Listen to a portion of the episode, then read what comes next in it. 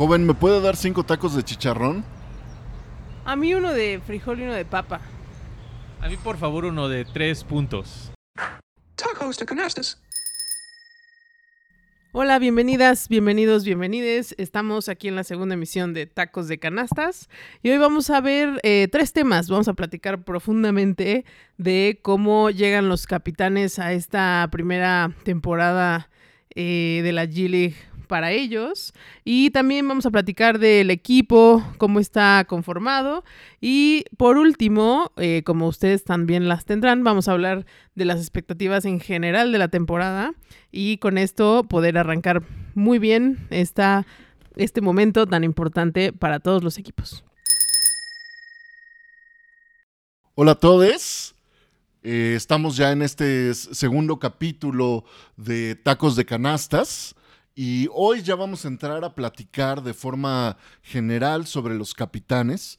Eh, como sabemos, los capitanes al entrar al G-League hay muchísimas expectativas alrededor del equipo y lo que queremos nosotros es platicar sobre cómo todas estas expectativas se tienen que conjuntar para fortalecer y lograr que los capitanes lleguen a un desarrollo importante en esta temporada y empiecen a, hacer hitos dentro de la liga, ¿no? La temporada pasada, donde los capitanes solo jugaron una parte de la temporada como visitantes, eh, eh, previo a, la liga, eh, nos dejó claro que los capitanes tienen, eh, tienen capacidad de tener efectos, ¿no?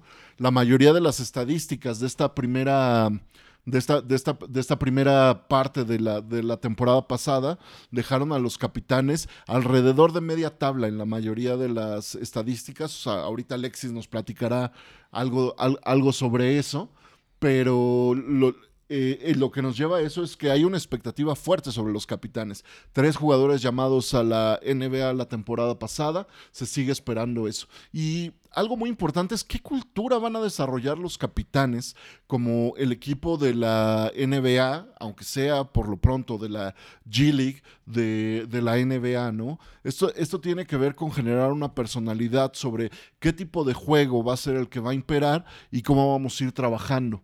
Eh, sabemos que eh, iniciar una aventura como esta es algo complejo, ¿no? Y, hemos escuchado estos últimos días a Rodrigo Cerratos hablar sobre, sobre cómo el equipo tiene metas importantes sobre convertirse en un espectáculo en la Ciudad de México.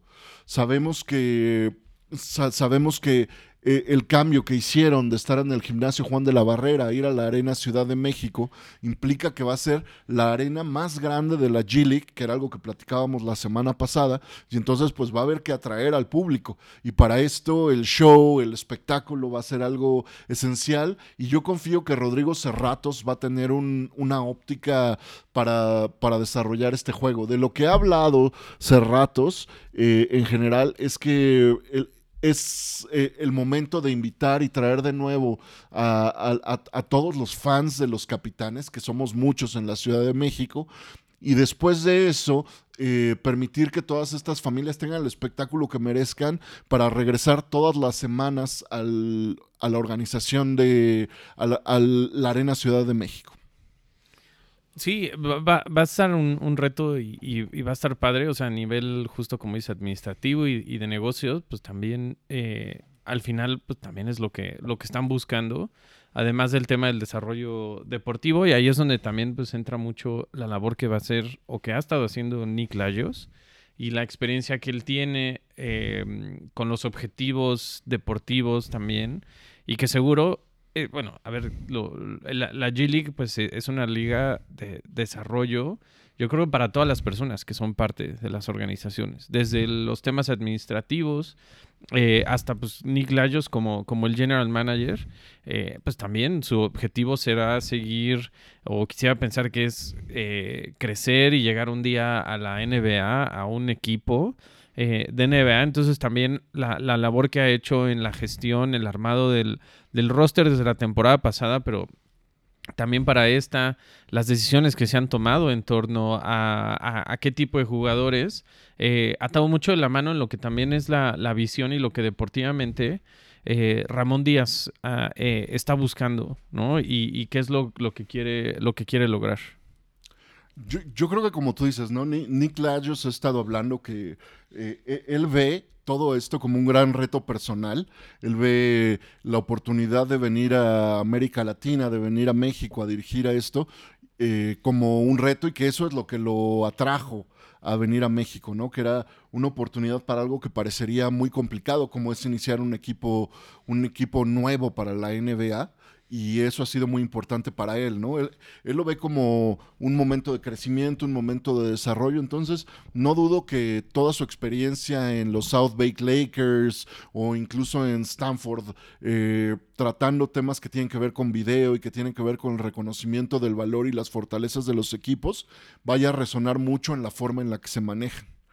Y por otra parte, como decías, eh, eh, Ramón Díaz es la, es la pieza central ahorita, ¿no? Y yo creo que es un tema del que vale la pena que sigamos hablando, pero creo que podemos hablar ahorita en la siguiente parte sobre él. Sí, ahorita profundizaremos un poco más sobre pues, también cuál es su, su visión eh, y qué es, qué es lo, que él, lo que él quiere.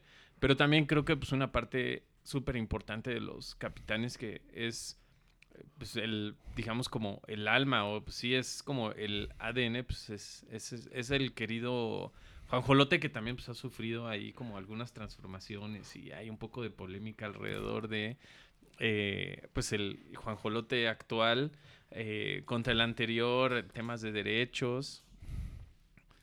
Sí, la verdad es que creo que espero que sea junto con los capitanes ya se ve más fuerte, más eh, profesional.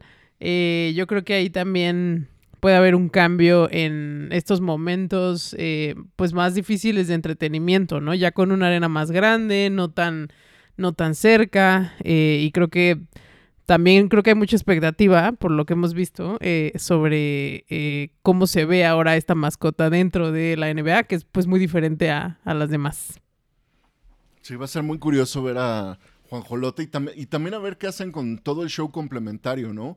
Eh, siempre había habido un equipo de bailarines y de bailarinas que apoyaba a los capitanes, a ver qué pasa esta temporada y las dinámicas que puede, que pueda haber en el estadio para, para, que, pa- pa- para que la gente pase un buen rato, yo creo que va a ser algo muy divertido y yo, yo la verdad espero sorpresas. Espero que se animen a hacer cosas, cosas interesantes.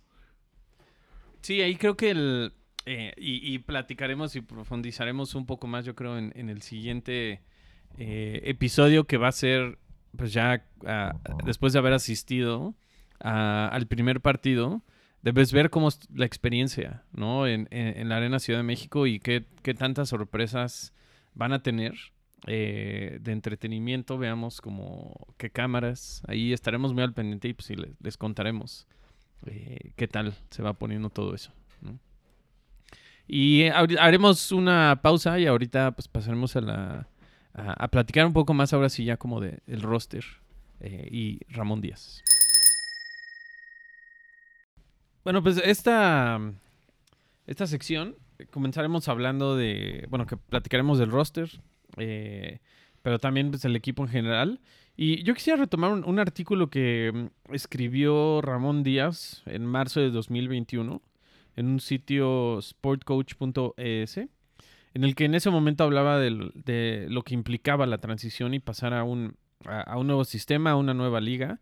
La verdad está interesante, está padre ahí si, este, si lo pueden buscar y lo pueden leer, si no, luego también se los podemos eh, compartir, pero en general eh, toma también temas de datos y estadísticas de la NBA, la G League, la Liga Mexicana, los capitanes en su paso por la Liga Mexicana, el, el Eurobasket, para hacer ciertos comparativos de pues lo que estamos interpretando, que puede ser su visión o cómo enfrentar y cómo preparar un equipo y armar un roster.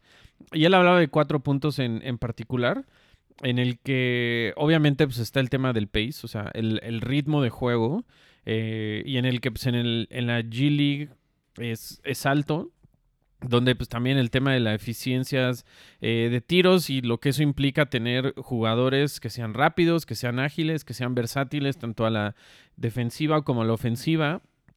Él comentaba un dato de posesiones de máximo 8 segundos. Eh, también hablaba un tema de, obviamente, la importancia y la tendencia eh, que ha habido en los últimos años y todo lo que pues, la analítica dice de los triples y cómo al final pues, son un, un mejor tiro eh, que los dobles largos. Em, también habla que yo no sé si comparto mucho este punto de vista, pero pues no darle mucha importancia al tema de los rebotes ofensivos o defensivos.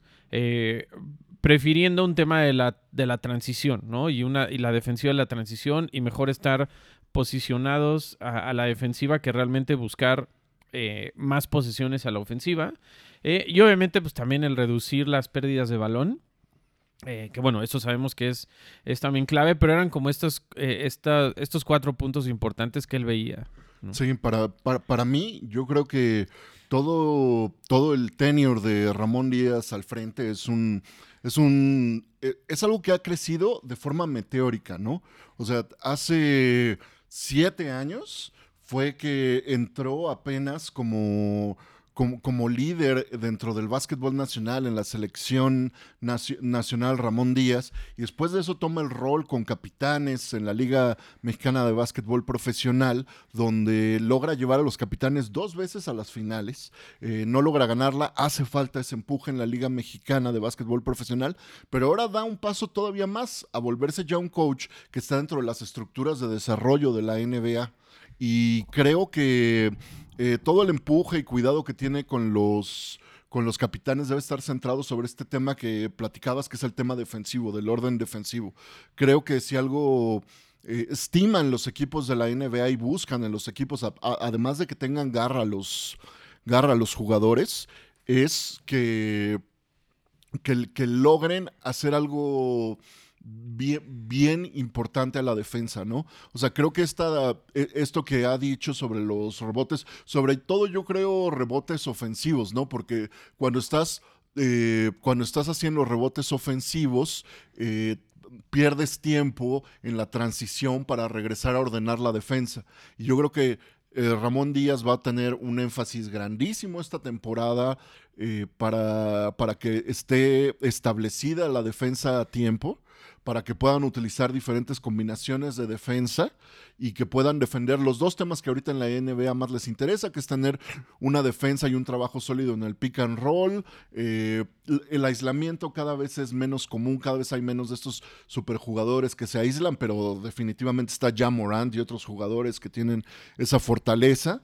Y yo creo que eh, todos estos temas a la defensa van a ser críticos, al igual que los fundamentales. Como decías, los turnovers, los, las pérdidas de balón, va, a ser un tema que se va a estar gestionando también con mucho cuidado y que va a tener mucha relación con las, con las asistencias. Entonces creo que Ramón Díaz tiene frente a él un trabajo eh, muy intenso y del que él está consciente y lo ha dicho también en entrevistas, que que el desarrollo de los jugadores es el énfasis. Entonces yo espero que la defensiva tenga una gran relevancia, al igual que todo el trabajo de asistencias que ya sabemos que hoy en día desde el tenure de Popovich y más claro ya con eh, de Popovich con los Spurs y más claro con, eh, con, lo que está sucediendo en los Warriors con, Steve Kerr, eh, las asistencias, los pases es un tema crítico. Sí, a, mí la verdad me da, mucho gusto que, los capitanes le estén dando como seguimiento y esta confianza. Em, y, ya él lo noto contento, ¿no? Entonces yo creo que pues esa va a ser una parte importante. Eh, también su, eh, su labor de, liderazgo dentro del equipo y ver cómo pues va a armar un equipo. Es un equipo pues casi nuevo, o sea, únicamente repiten cuatro jugadores del, del roster anterior. Entonces sí es empezar eh, desde cero en muchas cosas, pero pues creo que el, equipo se ha ido armando, armando bien. Y, pues creo que ahora pues podemos empezar a platicar un poco más, ¿no? De, del roster, de, los jugadores, a, ti, este, Marat, pues no sé, de los 13 jugadores que están ahorita ya con los capitanes, que, ¿cuáles son los que más te llaman la atención? Bueno, yo, yo del primero que quiero hablar es de Shabazz Napier. Eh, Shabazz Napier obviamente es un jugador que viene con expectativas, a pesar de que la última temporada que jugó fue en Rusia. Eh, y que tuvo una lesión y que cuando intentó regresar en la liga rusa eh, tomó muchísimo más tiempo de recuperación eh, su, su, tobillo de lo que se esperaba, ¿no? Tardó hasta seis meses para poder incorporarse. Eh, sabemos que ahora el reto es de que entre a jugar, que entre a jugar en forma y él definitivamente tiene la vista puesta en regresar a la NBA, ¿no? O sea, él no, él no tiene dudas. Es un jugador muy, muy capaz, ¿no? Yo creo que es un buen jugador en el pick and roll. Eh, también logra atacar muy bien en transición. Creo que tiene esta asertividad de estar buscando robos, robos de balón para apurarse y eh, en el pick and roll es muy bueno para acabar en tráfico, ¿no? Cuando hay jugadores cerca de la canasta, logra hacerlo muy bien, entonces yo creo que va a intentar explotar estos temas. Obviamente eh, el tema de los tres puntos hoy en la NBA es importante, él tiene un buen promedio, un buen historial de tiros de tres puntos, pero tiene que mejorar. Para mí su gran, su gran oportunidad es aumentar su número de asistencias. Eh, su, promedio para ser un point guard y para ser el point guard esperado, vamos a esperar que tenga un aumento, yo creo que de las cuatro asistencias en promedio más o menos que tiene, a que las duplique por lo menos, a llegar a ocho asistencias en promedio. Yo creo que sería algo interesante. No sé qué, qué jugador estás pensando tú que va a ser importante, pero Shabazz Napier para mí va a ser un factor de éxito y yo esperaría que es uno de los jugadores que tiene más posibilidades de ir a la NBA. Sí, tiene experiencia, o sea, más de 300, o sea, casi, casi 350 partidos en la NBA. Eh, yo me acuerdo muy bien cuando jugó en, en, Portland, sobre todo la segunda temporada que tuvo muchos minutos se esperaba que fuera este, este sustituto de, de, Damian Lillard cuando iba a la banca. Entonces yo creo, yo creo que puede ser un buen jugador, es el líder, como que comentas, a la, a la ofensiva y que seguro seguramente también por su experiencia a la defensiva eh, va a apoyar mucho y, porque pues, es de los, digamos, de los jugadores eh, veteranos. Eh, a mí también, digo, otro, otro jugador que me, me da mucha curiosidad ver cuál va a ser su, su lugar y su rol dentro de Capitanes es de Orlando Méndez, ¿no? Este jugador legendario eh, de la selección en México, un ganador eh, en la LNBP, un, referente, eh, fue parte de esto, de los 12 guerreros que justo con Valdeolmillos y con Ramón Díaz pues clasificaron la última vez a un mundial para México. ya es un jugador muy veterano, incluso él ya anunció su retiro de la LNBP. Eh, solo está ahorita pues lo que puede hacer con Capitanes, lo que seguramente va a venir ahora en noviembre con, la selección. No, no, no es que eh, esta vaya a ser su oportunidad para estar en la NBA, pero estar dentro de este ecosistema, también la veteranía y lo que puede aportar con el equipo, eh, a mí me va a parecer muy interesante cuál va a ser su rol dentro y fuera de la, de la duela. Sí, a mí me parece que, que Orlando justo llega a sus 36 años de edad, obviamente no es alguien que estamos viendo como un prospecto para la NBA, ¿no? Sabemos que los jugadores que llegan en la NBA a más de los 36 años son jugadores como LeBron James o, como Curry, y me parece que él más va a tener un, rol como el que tiene Udonis Haslem en el Heat o como el que llega a tener también Andrei Gudala con los, con los Warriors, donde son estos jugadores que empiezan a tener una presencia en el vestidor para eh, fortalecer las relaciones entre los jugadores y establecer un criterio y como tú dices, esa garra de los 12 guerreros como para establecer un sello mexicano al juego. Eh, Orlando definitivamente eh, ha hecho un buen trabajo. La temporada pasada promedió 13.1 puntos. Entonces fue un anotador valioso para los capitanes y va a ser alguien que va a estar en el equipo, va a jugar regularmente y es de esos jugadores que va a, va a ser parte del core. Yo creo que incluso puede ser que lo estén desarrollando un poco para que se empiece a integrar a las dinámicas de la NBA y ver si tiene posibilidad ya sea como staff o como entrenador o algún otro rol dentro de la NBA porque es un jugador, como tú dices, de gran experiencia y gran valor para la selección mexicana y como un jugador mexicano merece esta oportunidad de fortalecer a los capitanes. Sí, creo, creo que puede ser un, gran mentor en general como para, eh, para el equipo. Eh, otro jugador que obviamente pues también llama mucho la, atención y, desde que lo anunciaron me pareció como algo como súper interesante. Pues es Jalil Okafor, eh, este jugador que pues ah, mucha polémica al inicio, tercera selección del draft, parte de todo este eh, Trust the Process de, de, los 76ers. Él fue justo seleccionado un año después de, de Embiid. Eh, era campeón, ¿no? Este, llegó siendo campeón este, colegial en Duke. Eh, y la verdad como que nunca pudo cumplir con el potencial, ¿no? También le tocó un momento en el que la NBA transicionó y este juego al interior en la pintura, de espaldas a la canasta, que es o era su fuerte, eh, pues era algo que estaba dejando eh, casi casi de existir en la NBA. También eh, tuvo lesiones, un tema conflictivo. y sí, pues digo, viene a jugar en China y la verdad creo que es va, a ser un jugador interesante. Seguramente es de esos jugadores que también, o yo quisiera pensar que es de esos jugadores que tienen esa hambre y esas ganas de demostrar que pues, sí son jugadores de NBA, ¿no? Y que sí podría, otra vez, los capitanes ser este escaparate para regresar a algún equipo de la NBA.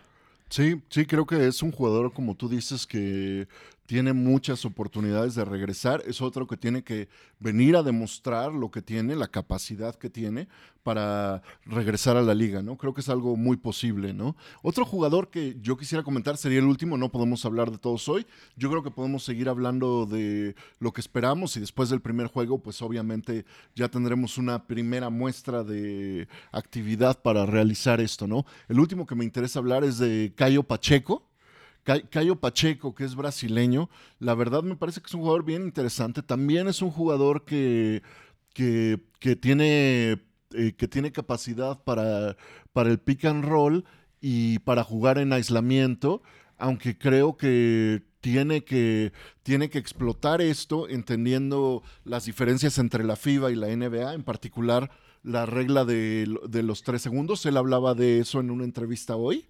También hablaba, también hablaba sobre lo importante del paso que mencionabas hace un momento. Saben que el ritmo es que el paso de, de la mayoría de los eh, partidos FIBA, incluyendo a la Liga Europea, es un paso mucho más lento que la NBA y la G League. Entonces, este es, este es un trabajo intenso que se va a tener que realizar.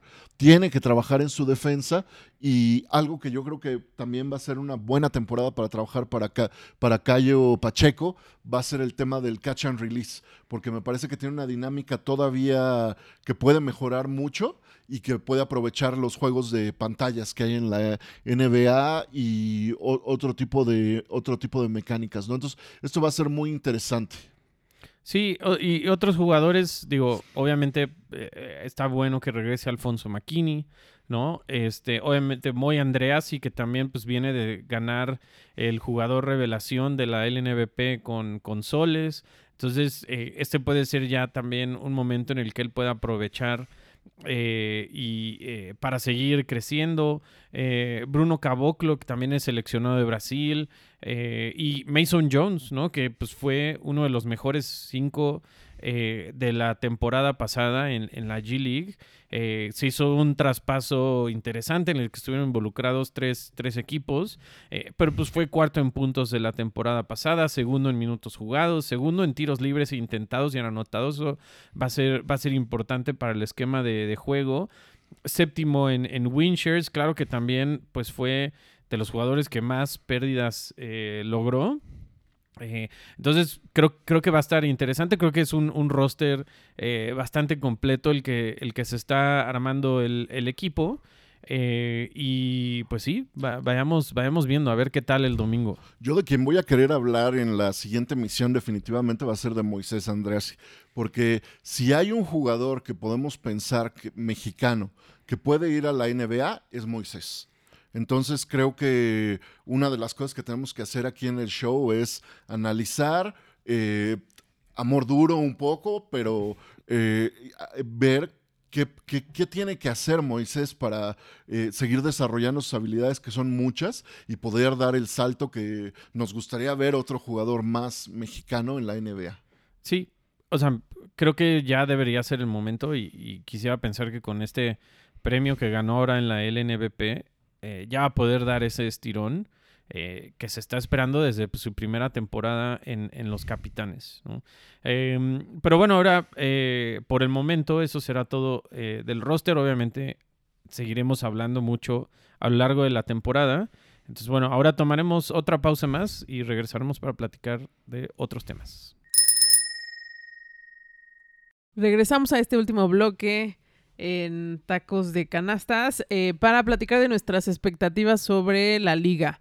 Pues creo que para mí son tres, muy breves. Eh, primero, pues sí, la verdad espero una, una experiencia más completa con ya, digamos, eh, ya como usuaria del espacio, pues un servicio un poquito más integral. Creo que va a ser un upgrade muy importante versus el, el estadio anterior, el Juan de la Barrera, incluso otros estadios en, en México. Eh, o bueno, arenas más bien de básquetbol que, que de pronto también pues no han tenido tal vez tanto mantenimiento ni tanta inversión, creo que va a ser muy buena experiencia. También creo que quisiera ver a lo largo del tiempo pues esta consistencia que se va a ir formando en el equipo, como talento de Latinoamérica pues va complementando más a los jugadores que ya han estado jugando juntos. Y por último, creo que es muy importante la expectativa de cómo esto puede elevar el básquetbol en México. Eh, digamos, al final no es una, es la NBA y pues eso creo que naturalmente tiene que empujar al, al, al resto de los equipos a, a dar este tipo de, de, experiencia, pues con equipos también, pues todos los demás de Estados Unidos y creo que eso al mismo equipo de capitanes, pues eh, ya juntos les va a dar otra perspectiva, pero creo que eso es lo que a mí me gustaría ver. Bueno, pues eh, yo creo que mi primera expectativa sobre todo esto es que desarrollen por lo menos un producto para comer en el estadio que sea memorable, ¿no? Sabemos que en el estadio de béisbol, incluso al transitar de estadio a estadio, los tacos de cochinita han, pasado, ¿no? Entonces, los capitanes tienen que encontrar su, su, su monchis para, para disfrutar el partido, ¿no? Me parece necesario. Pero en lo deportivo, creo que yo, yo, yo tengo una mentalidad hacia el orden del equipo y la defensa, entonces me interesa mucho ver esa efectividad tanto en la defensa en transición, que es un tema importante, como en el, ya en el, en el establecimiento y el regreso de la defensa ordenada, ver que los fundamentales como eh, son la atención a apoyar a otro jugador suceda rápidamente, eh, tanto en el poste como tanto en el poste como en movimientos en la línea de tres puntos. Creo que va, van a ser cosas importantes. Espero, espero que, haya, que, que, haya show, ¿no? O sea, yo sí quiero ver que haya, que haya clavadas, yo sí quiero ver eh, todo esto que hemos estado discutiendo en el capítulo de hoy de, de la garra, el grit, como le dicen en, en, en inglés.